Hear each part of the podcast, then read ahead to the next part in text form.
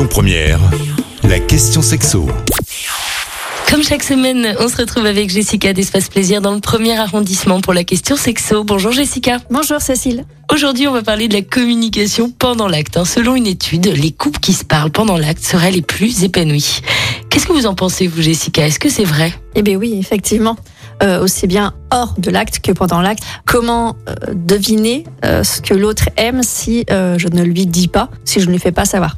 C'est impossible, on n'est pas devin. Donc effectivement, ça va renforcer la satisfaction. On est vraiment en dehors de devine ce que j'aime.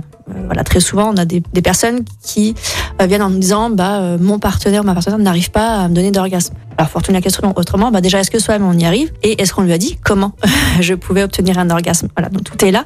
Après effectivement, ça reste un exercice qui est très délicat. Des fois il y a un petit peu de gêne qui peut s'installer, mais voilà, quand on le maîtrise très bien, ça peut que être bénéfique. Donc il faut vraiment oser. Alors, j'ai entendu dire qu'il existait ce qu'on appelle le dirty talk. C'est quoi? Oui, effectivement. Donc là, c'est les mots crus ou les mots cochons. Euh, donc du coup, là, on est vraiment sur un autre versant de la communication qui est plutôt communication conseil. Voilà, euh, j'aime bien quand tu fais ceci, j'aime bien quand tu fais ça. Là, voilà, ça va être un peu plus cru.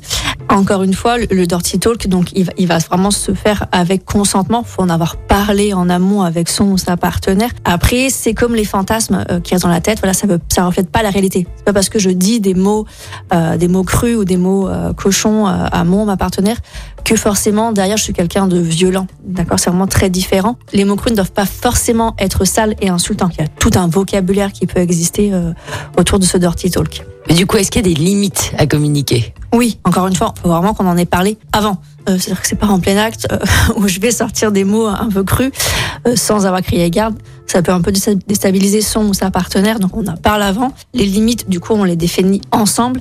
Et effectivement, ce qui se passe au lit euh, ne doit pas ressortir derrière. C'est-à-dire que si euh, mon ma partenaire euh, me permet euh, certaines paroles, certains mots, euh, derrière, je dois pas pouvoir les ressortir euh, hors contexte. hein, D'accord? Donc voilà, effectivement, il y a des limites. Mais encore une fois, la manière de dire quelque chose peut être aussi efficace que les mots en eux-mêmes. Donc des fois, c'est même pas vraiment les mots, c'est vraiment l'intonation, le ton de le dire qui va vraiment avoir de l'effet. Mot doux ou sauvage, c'est à vous de voir, mais parler, c'est la clé des couples épanouis.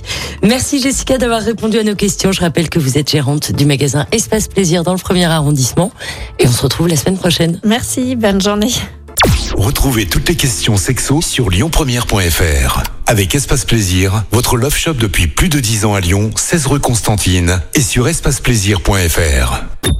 Écoutez votre radio Lyon Première en direct sur l'application Lyon Première, lyonpremière.fr et bien sûr à Lyon sur 90.2 FM et en DAB+.